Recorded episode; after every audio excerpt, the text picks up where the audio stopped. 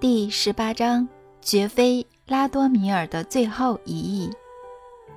幸福的生活过了几年，现在他们的孩子、孙子、孙女儿、曾孙都住在各自的家园。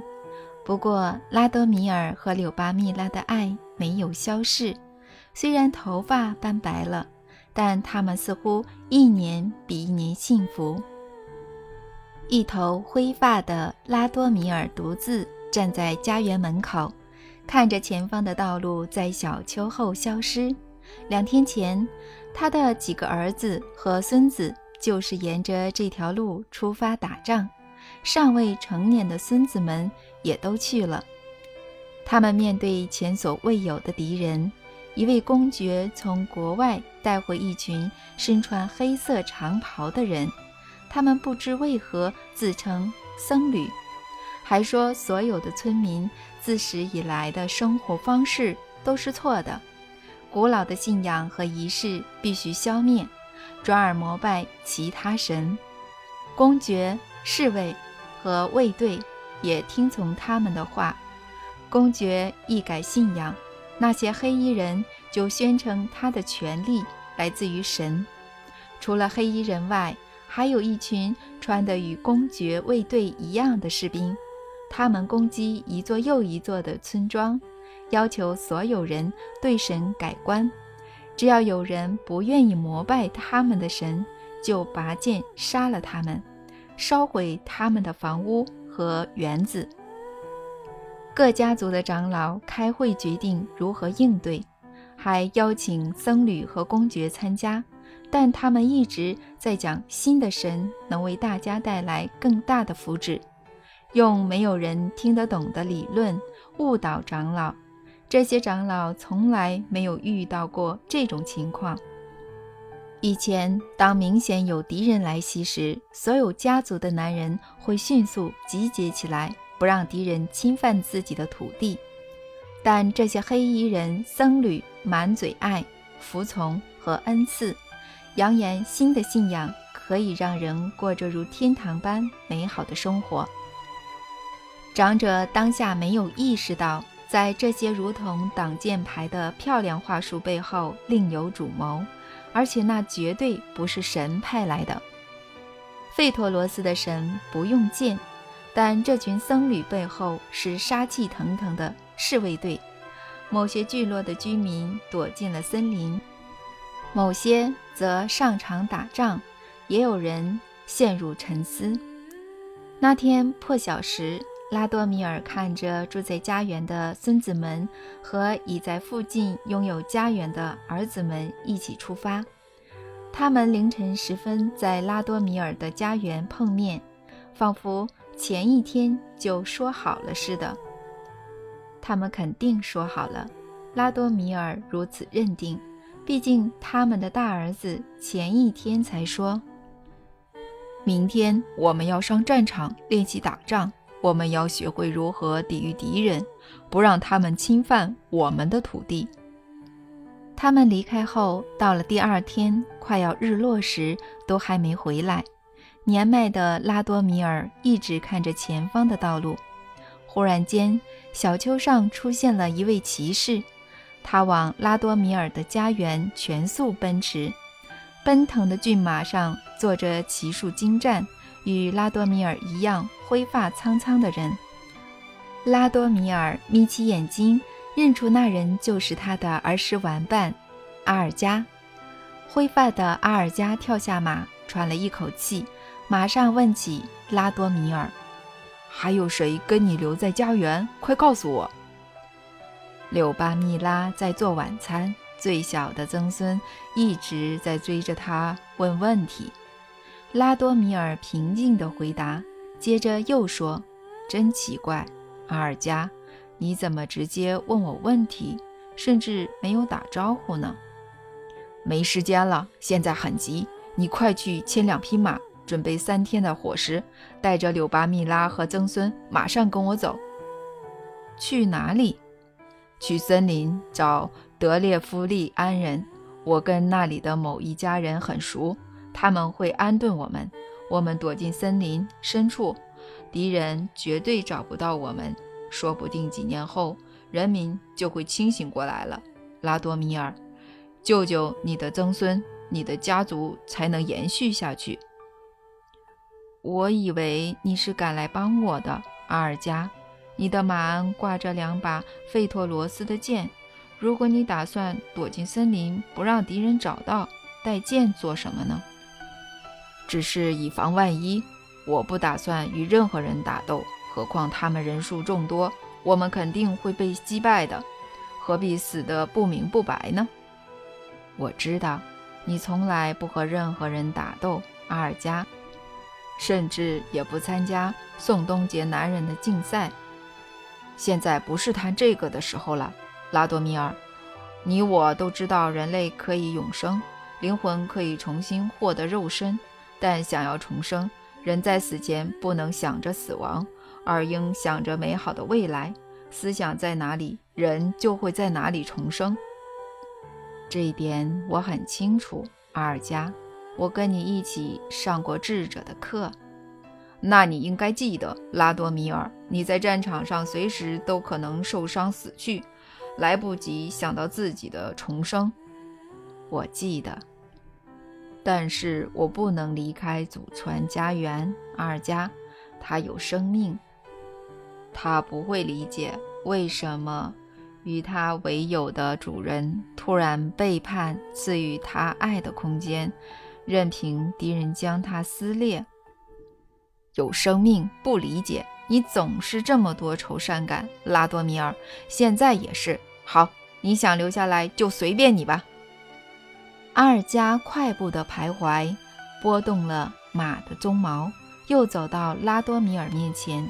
两位灰发老翁看着对方，沉默不语。现在没有人说得出他们的心为何强烈的跳动。大概两人都百感交集吧。阿尔加又是第一个打破沉默，听得出来他很激动。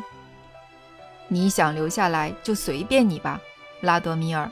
但是，但是，把柳巴密拉、你的曾孙和其中一匹马交给我，至少保住他们的性命。如果你不愿意离开，你那有生命的空间就留下来吧。拉多米尔看着朋友回答：“你可以自己去问柳巴密拉，阿尔加。我知道你一直爱着他，所以才终生不娶，没有建立自己的祖传家园。”谁？我爱他？胡说八道！阿尔加又忽然快步的徘徊，似乎在说服自己：“我是艺术家，一生都在画画和雕刻。”为什么要娶妻呢？我是你的朋友，我想帮你拯救你的家族。至于柳巴密拉，我早已忘记她了。你是杰出的艺术家，阿尔加，你也是最好的雕刻家。很多聚落的屋子里都有你刻的作品，但大家都知道你画的女人都长得像柳巴密拉，就连雕刻也是长得像。这有什么关系？我只是想把某个类型的脸蛋画到最好。你这一生都一直小心翼翼地隐藏心中的爱，阿尔加，现在也是。我去过森林边缘那棵孤独的松树，我知道你常常坐在树下刻木雕。我不久前发现了你的秘密基地，还发现了你藏了一件半成品。是个美丽的少女，正在驯服火爆的马儿。这只有柳巴密拉做得到。你我都知道这一点。不管爱不爱，画的、刻的，这些都不是现在的重点。你要搞清楚。阿尔加沉默一下后，激动了起来，几乎大吼地说：“拉多米尔，拉多米尔，你的儿子全都战死了！”你的所有的孙子也是。拉多米尔外表冷静地看着阿尔加，不发一语。救救自己吧，阿尔加接着说：“我在战争前见过他们一面，试图说服他们不要卷入这场实力不均的战争。你第一个出生的大儿子跟你一模一样，简直同个模子刻出来的。不要拐弯抹角啦，阿尔加，我大儿子说了什么？拉多米尔问儿时的玩伴，但看起来并不激动。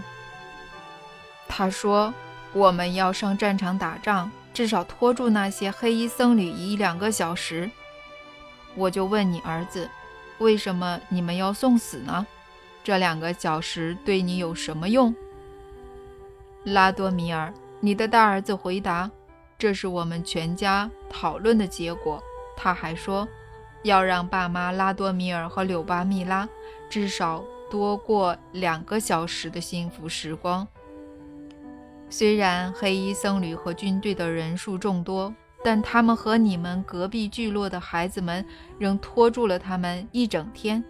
最后，僧侣杀光了所有孩子，回到基地，明天早上就会朝你的家园来了。拉多米尔听着朋友的声音。没有说话，阿尔加继续激动地说：“我赶过来要救你的家族。你我都知道，在地球上是可以重生的，但在家人身上转世的机会更大。现在只剩你的曾孙可以延续你的家族了。把柳巴密拉和你的曾孙给我吧，我会。”阿尔加突然语塞，静静的。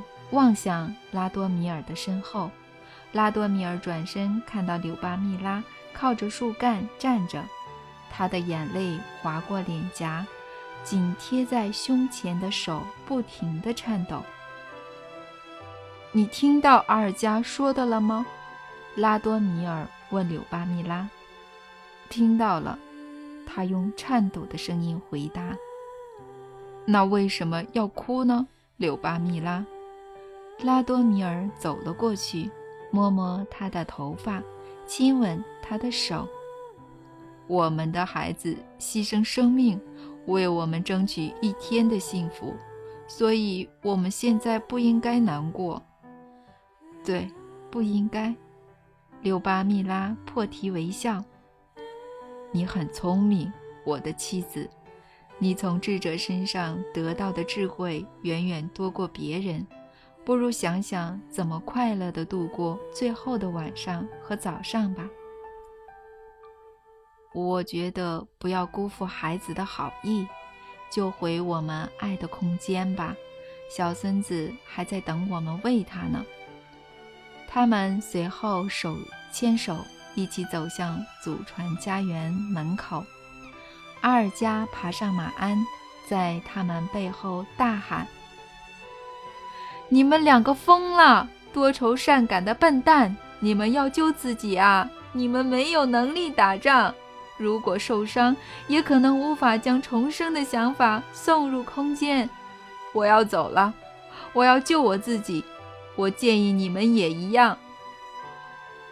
拉多米尔在门口前转身回答灰发的朋友：“阿尔加，救你自己吧。”快去森林的隐蔽处，我们的救赎之路不同。阿尔加策马，使马抬起前脚，全速前往森林迈进。第十九章，他们会从星星再度返回地球。他们走向房子，曾孙尼克继母正在屋里等着他们。这时，柳巴密拉说：“拉多米尔，我想我们现在应该跟孩子玩个人生游戏。那是什么游戏？我没有听过。”拉多米尔惊讶地说：“我也没有玩过，只在小时候听过两个老智者在聊这个游戏。这个游戏的意义在于。”一个人和孩子一起演出人生的不同阶段，另一个人在短时间内仔细地回想他对人生的了解，将这些知识透过心智传给孩子。如果描述的人思虑够清楚，孩子就能在潜意识中记得这些事情。等他长大后，他也能在自己身上找到很多。关于人生的提示。你觉得谁要跟曾孙一起演柳巴米拉？你，拉多米尔。我会用思想说故事。但你要怎么在一个小时内把所有的人生智慧告诉他呢？毕竟再过一小时，我们就得让尼克继母睡觉了。我试试看，你开始吧。记得用拍手表示不同的人生阶段。四岁的尼克继母敞开双臂，跑到他们面前。拉多米尔将他抱起，抛到空中，再把它放到地上，说：“我最近知道一个好玩的游戏，你想玩吗？”“好呀。”尼克继母回答。“要怎么玩呢？”“我会说出人生中的一些事情。”你要用动作或手势演出来，但不能说话。奶奶会在旁边看你的动作和手势。听起来很好玩。尼克继母开心地跳上跳下。马上开始吧。好，我们开始。拉多米尔拍手后继续说：“有个名叫尼克继母的小男孩诞生在这个世界上。”他还是一个很小的宝宝。小男孩立刻躺在地上，张开双手，卷起双脚，模仿婴儿的哭声：“哇哇！”拉多米尔拍手，继续说：“小宝宝会站了。”尼克继母马上起身，像刚学走路那样跨出第一步，接着摇摇晃晃的。手脚跌在地上，爬了一公尺后又站了起来，但这次走得很稳。拉多米尔又拍了一次手，接着说：“小宝宝开始对周遭的事物感到好奇，呃，观察起昆虫和小草，想知道苹果怎么生长，为什么太阳会升起。”还有，为什么不管是夏天或冬天，身边的事物都这么美好？小尼克继母弯腰观察小草里的昆虫，看着天空，开心地跳上跳下。呃，然后突然跑向爷爷，抱住他的双脚，又冲向静静坐在草地上的奶奶。他绕住奶奶的脖子，脸贴着脸。亲了她一下，拉多米尔再次拍手说：“有一天，所有人都离开了自己的家园，但不是顺着道路离开，去了哪儿也不知道，可能像鸟一样飞向星星了。小朋友一个人留在家园，接着一群坏人来了，他们把房子烧掉，砍光了园子。”小尼克继母听着爷爷可怕的故事，一动也不动，没有尝试做出动作。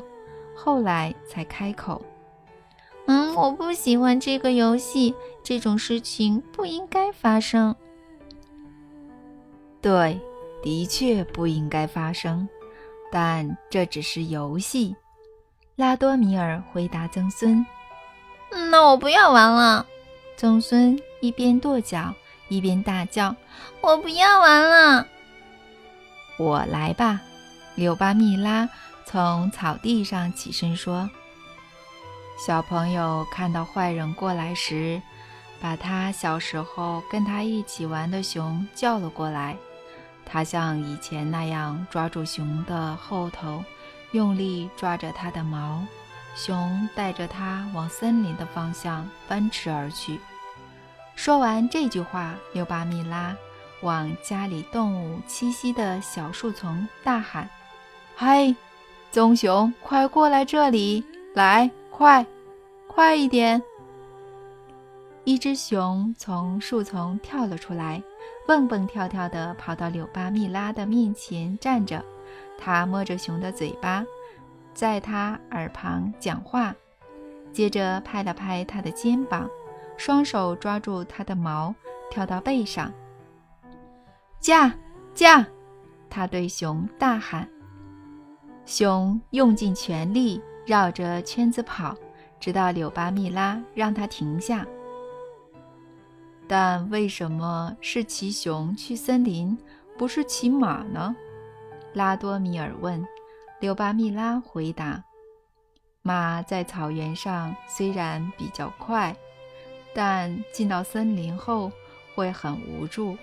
熊能在里面找到食物和隐蔽处，况且熊在森林里是最好的守卫。这样明白了吧？我们继续游戏。”熊跑到森林里面，把孩子藏在。坏人找不到的地方，一路保护到他长大。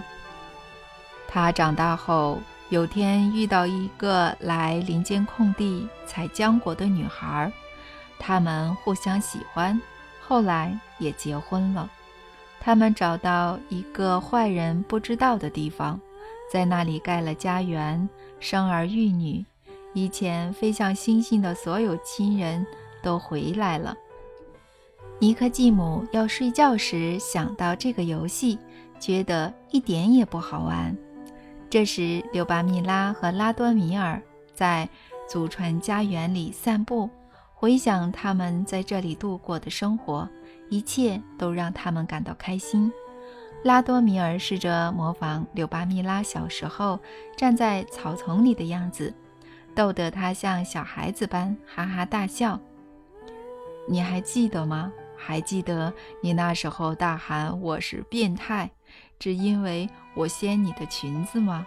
我只是用裙子帮你擦泪，你就说自己很不幸。是啊，我都记得。妻子笑着回答。不过我现在想想，你当时其实用自己的衬衫帮我擦泪就好了。我很聪明的。我想，既然都要帮你洗洋装了，何必弄脏我的衬衫呢？是很聪明，但你还是掀了我的裙子，你这个变态！哦，看看我们结婚的小丘，长满了新的花朵；再看看雪松，长得多大！我们结婚那天种的时候还很小呢。柳巴密拉双手摸着树干。把脸靠了上去，他什么话也没说。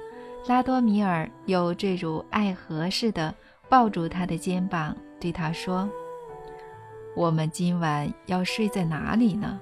这里还是屋里呢？你决定吧，亲爱的。”隔天早上，一支五十人军队和两位黑人僧侣进到家园，士兵看到一位。灰发老翁站在雪松旁，与一名老妇人背靠着背，两人双手各拿一把剑。快看！较年长的僧侣对士兵大喊：“你们看，他们就是异教徒。这两个异教徒还生了小孩。不要用弓箭，用你手上的剑将他们碎尸万段。”两名士兵举起剑。从不同方向靠近这对老夫妇，试图攻击他们，但拉多米尔用剑打掉了一名士兵的武器，柳巴密拉则挡住了另一人的攻击。老夫妻连续挡住第二次攻击、第三次攻击，接着士兵开始两个打一个，但拉多米尔双手拿着剑，挥剑快如闪电。同时抵挡两人的攻击，但未让对方见血。灰发的柳巴密拉面带微笑地抵挡敌人的攻击。全部后退！年长的僧侣大喊：“有不干净的力量在帮他们！全部后退！全部拿剑射死他们！”拿剑的士兵撤退，其他人举起弓箭。但当他们准备发射时，那对灰发的老夫妻突然丢掉手中的剑，面对面将对方拥入怀中。拉多米尔对着柳巴密拉耳语，他也投以微笑。在等什么？快射箭啊！僧侣大叫：“他们是异教徒，你们是神派来的，赶快射箭，不然我就诅咒你们！”柳巴密拉身中一箭，拉多米尔中了两箭，但他们看起来丝毫不痛，依旧紧紧站着抱住对方。接着乱箭齐发，地上满是鲜血。柳巴密拉和拉多米尔慢慢倒地，但也许是飞向星星了。他们倒在地上时，祭司派来的年长僧侣观察他们的表情，心想：他们死前没有想着死亡，而是想着生命。他们的脸上没有恐惧，没有悲伤。我该怎么做才能阻止他们重生呢？他害怕的急着想找出答案。此时，僧侣身后传来一阵骚动。他转过头后，发现六名士兵死在苹果树下，每人手上都拿着啃过的苹果。僧侣立刻明白怎么回事。身为大祭司派来的使者。他知道费陀罗斯的果园可以产出很好的果实，但只有果园主人愿意赠予时才能食用。费陀罗斯人将树木和花朵视为有生命的个体，他们也以爱回报人类。树木和花朵看到了外来者如何对待给他们爱的人后，苹果树将带有剧毒的汁液从树根。吸到果实之中，不要碰这里的东西，通通不要吃！僧侣大喊：“我跟你们说过了，这里是恶魔的地盘，这里不干净。我代表万能的神，命令你们把这里全部砍光！快看！”一名士兵大喊：“快看那里！”手指向家园门口。大家转头看到一只大熊蹦蹦跳跳地沿着园子边缘冲向家园的门口，上面还有一个小男孩抓着它的毛。熊冲出了家园，往森林的方向全速前进。抓住他们！僧侣大吼：“没有将他们碎尸万段，就不准回来。”他知道，只要让一个费托罗斯人跑走，整个家族就会在地球上重生。他没有告诉士兵这一点，只是强调这是神的旨意。抓住他们！神命令你们铲除地球上所有不干净的东西。你们难道没有看到这里多不干净吗？小队指挥官派出十多名士兵追熊。目标是追上他并杀掉小男孩。士兵跳上马，全速追在熊的后方。熊飞快地冲向森林，但速度没办法维持太久。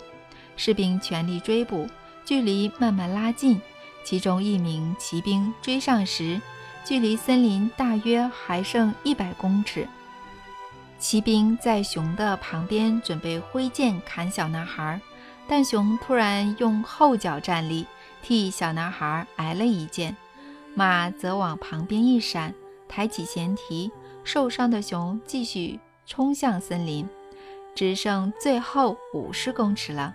但骑兵队几乎就要追上，每个人都准备好挥剑。但他们忽然看到有人从森林里骑着马全速冲向他们，一位老翁。一派轻松地坐在马上，灰色的头发和胡子在风中飘逸。他双手各拿一把剑，用脚控制马儿。驾驾！老翁大喊。驱策已经快得惊人的马儿，他要跟我们开战了，准备跟这个疯老头开战。指挥官对着骑兵大喊。可是他只有一个人，我们有十个。况且他还是个老头，怕什么？一名骑兵反驳：“应该继续追小男孩。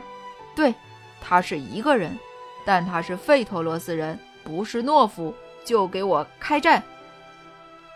老翁骑马绕着军队奔跑，用双手的剑打掉外围骑兵的武器。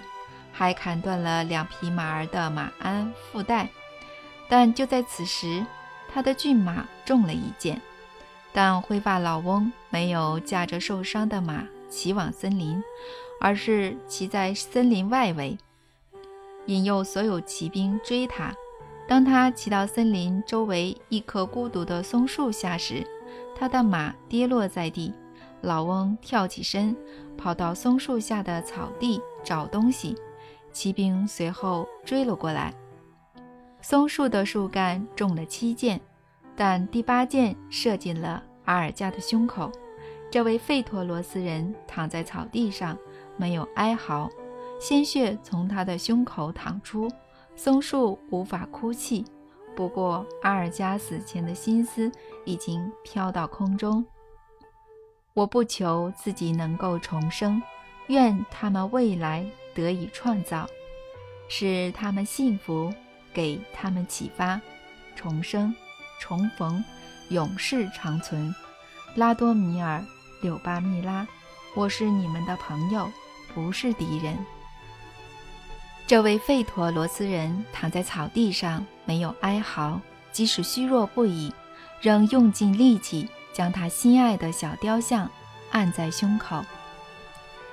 终将充满良善，他如痴语般对着心爱的小雕像说：“松树哭了起来，奇特的树枝沿着树干流下来。”这位费陀罗斯人突然睁开双眼。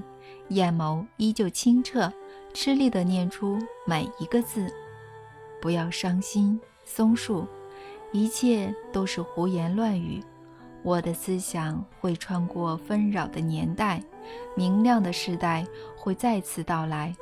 我的心思会在清晨告诉世间的所有女神，一切终将充满良善。”最后，骑兵没有抓到熊和小男孩。他们试着在森林里寻找，但无法应付那里的环境。马儿纷纷喷着鼻息，脚下没有明显的路。骑兵只好撤退，并告诉僧侣，他们杀死了小男孩。几年后，很多人都说自己在森林采香菇时看到一个年约九岁的男孩。他会从灌木丛后方看着他们，但是不敢靠近，而且身边总有一只跛脚的老熊。后来，两个小男孩在森林里迷了路，非常害怕。这时，一位少年走了过来，示意他们跟在后面，带领他们走出森林外通往聚落的路，接着又消失在森林中。从此之后。大家不再害怕这位森林少年。一年后，少年走向一群在林间空地采浆果的少女，他们没有因为害怕而逃开。少年体型苗条，有双蓝色的眼睛，穿着以草编成的衣服。他站在空地边缘，不知为何只看一个名为普拉斯科维亚的少女。他目不转睛地看着对方，这时所有人停下动作，看向少年。为了不吓到他们，他以极慢的速度往他们的方向走了几步后，接着停了下来。他也看到他们没有因为害怕而跑开，便走到年轻的普拉斯科维亚面前，顺了顺自己的头发，有些吃力地开口说。我美丽的女孩，我可以与你共同创造永世长存的爱的空间。普拉斯科维亚完全不懂这是什么意思，但仍不由自主的脸红，与少年聊了起来。你住在哪里呀？大家都说你一个人住在森林。我目前一个人住在地球上。少年回答。一个人？那你父母呢？不可能没有亲人。他们都在，我的爸爸妈妈、哥哥姐姐，还有我的祖父拉多米尔、祖母柳巴密拉都在。那他们住在哪里呢？也住森林吗？他们飞到星星上了，但只要我找到另一半，他们就会回到地球。我要创造爱的空间，我们的孩子会在那里诞生。可是你在森林里要怎么找另一半呢？不用找，我已经找到了。那人是谁呢？就是你，我最美丽的女孩。我想请你来我已经开始创造的空间。我要盖房子，只是还需要一些工具。拿到工具前，我先搭了一座棚子。我一直在远处观察大家是怎么盖的。少女们开始窃窃私语，取笑少年。看来已经完全不怕他了。普拉斯科维亚没有回应少年的邀请，反而回到其他女孩身边。少年在原地站了一会儿，接着看向天空，张开双臂，似乎在跟谁道歉。接着缓缓地离开林间空地。少女们不再说话。普拉斯科维亚看着他的背影，突然信心满满的。大声对他说：“明天在这里等我，我会从我爸那里偷工具当做嫁妆。”少年立刻转身跑向普拉斯科维亚。这是少女们第一次看到他露出笑容，让他们都脸红了。少年拥有与众不同的微笑，眼睛也闪烁着光芒。他好帅，可惜他没选我。某个少女喃喃自语：“我也想跟他走。”另一个少女脱口而出。少年旁若无人地对普拉斯科维亚说：“不要用偷的，这是不好的行为。”我开玩笑的，我爸会很乐意把所有的东西都给我的。从此之后，再也没有人看过这位森林少年。与随着他不知去向的普拉斯科维亚。